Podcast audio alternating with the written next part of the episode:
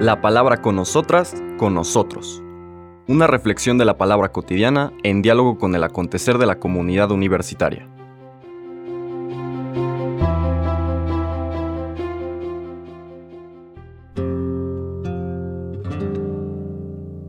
Hola, buenos días. Bienvenidas, bienvenidos a la palabra con nosotras, con nosotros. Hoy jueves 10 de febrero continuamos nuestro recorrido del Evangelio de Marcos capítulo 7. Los versículos que hoy vamos a leer del 24 al 30 nos presenta una primera salida de Jesús y sus discípulos del territorio gobernado por Herodes, Herodes Antipas. Pero Además, un intercambio del Señor Jesús con miembros de otros pueblos. Ya había existido uno antes que vimos hace, no me acuerdo si la semana pasada o la anterior, que es la curación del endemoniado de Gerasa. Y decíamos que Gerasa era una de las ciudades de la Decápolis, que era una zona pagana. Es esta orilla oriental, suroriental del lago de Galilea, del mar de Galilea o lago de Genezaret, que era un territorio pagano. Pero ahora vamos a ver dos textos, dos intercambios, uno el día de hoy y uno el día de mañana, con dos personas. Voy a hacer la lectura, explicamos lo que trata de transmitir y después, este, como lo hice hace un par de días, tratar de ubicarlo en una cronología de la vida pública del Señor Jesús no tanto en función de la manera como lo presenta Marcos, que sigue su propia mistagogía, sino como nos lo presentan eh, Lucas y Mateo.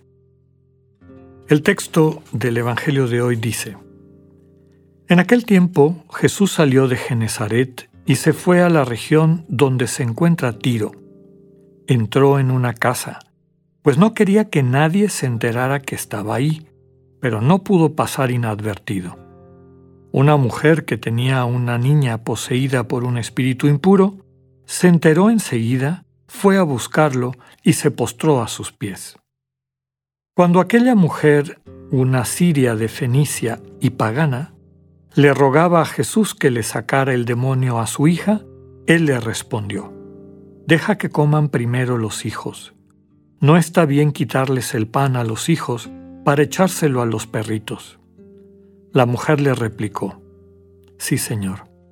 Pero también es cierto que los perritos, debajo de la mesa, comen las migajas que tiran los niños. Entonces Jesús le contestó, Anda, vete. Por eso que has dicho, el demonio ha salido ya de tu hija. Al llegar a su casa, la mujer encontró a su hija recostada en la cama y ya el demonio había salido de ella. Palabra del Señor.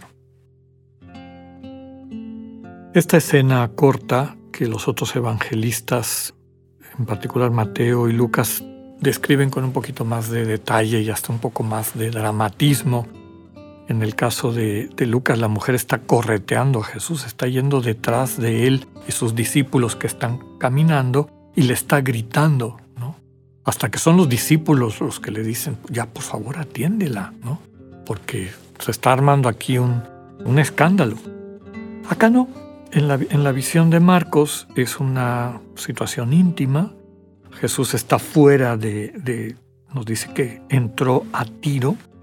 Tiro era una parte de lo que ahora es Líbano, un territorio de personas cananeas de lengua púnica o, fenicia, eh, pero de religión pagana, muy probablemente pagana griega, porque el término literal en el Evangelio es griega. Ella era fenicia y griega. Pero como sabemos que así se les denominaba a los que seguían la religión griega, no porque fueran étnicamente griegos, sino porque seguían esa religión, pues la Biblia lo traduce como pagana.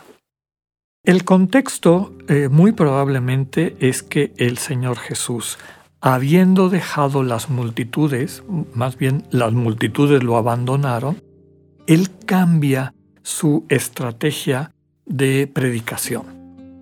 Ya no es a multitudes, sino que junto a un grupo pequeño de discípulos y discípulas que en este caso, cuando se enteran de que Herodes lo está buscando para matarlo, eso queda claro en los otros evangelios, Marco no lo retoma aquí, decide sacar a su grupo del territorio donde Herodes tiene poder. Y, diríamos en términos contemporáneos, se exilian, se exilian en este, en este lugar de Cirofenicia. En Cirofenicia se acerca esta mujer que, le ruega a Jesús que le saque el demonio a su hija. Es probable que esto describa un, un evento de la vida real de Jesús, un evento que para él fue una experiencia fundante en el término de esa expresión, es decir, un momento de su vida en el que su entorno y desde luego el diálogo con su padre frente al entorno de lo que estaba pasando, le ayuda a entender su vocación, le ayuda a entender el momento en el que estaba. ¿Qué entendió con esta interacción? Sabemos por los dichos de Jesús, y en particular por la manera como lo maneja Mateo, que a él le queda claro, y sobre todo en el rol del Mesías, y del Mesías de acuerdo a la visión de Isaías, un Mesías que es el siervo sufriente de Yahvé, el siervo sufriente de Dios, el Señor pensaba que su misión fundamental era salvar a las ovejas perdidas de Israel.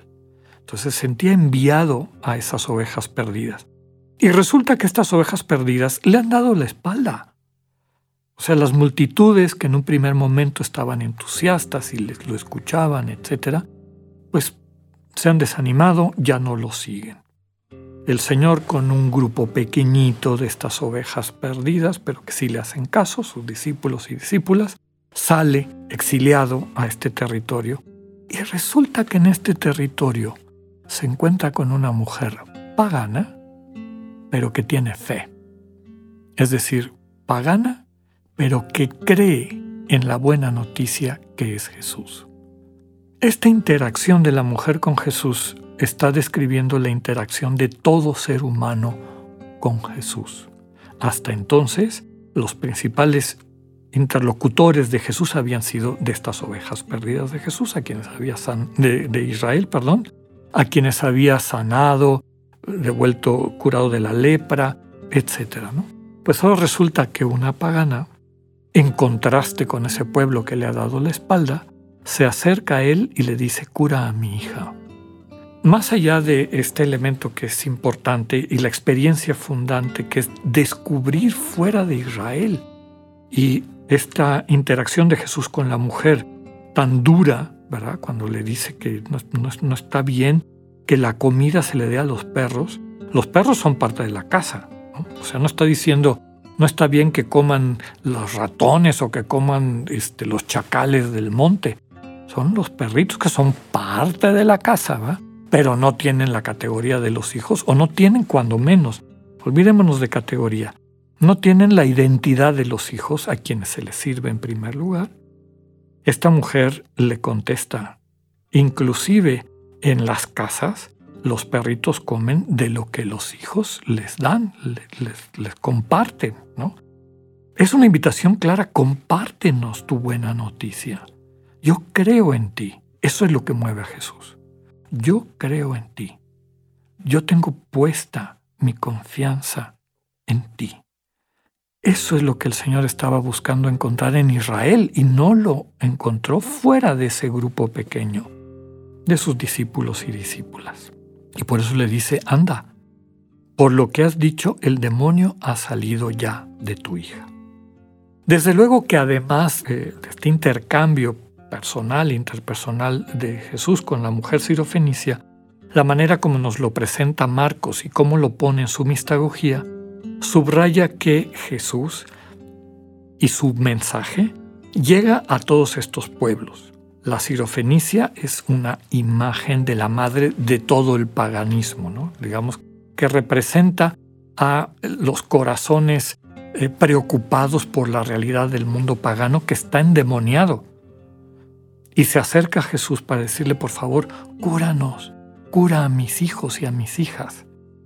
Y el Señor subraya, inclusive en los paganos y paganas, si tienen confianza en mí, si tienen confianza en mí como persona, pero como persona y en lo que yo transmito, esta imagen de Dios y esta manera de acercarse de Dios, van a ser sanados, van a ser liberados de todos sus demonios. Y ese es el mensaje mistagógico de la manera como Marcos pone este relato. Jesús puede liberar no solamente al pueblo de Israel y a quienes siguen esa tradición, sino que lo vemos también liberando a quienes pertenecen a un pueblo totalmente distinto, una cultura distinta, una religión distinta, pero una sensibilidad y confianza en Jesús y en lo que Él enseña. Que tengan un buen día. Dios con ustedes.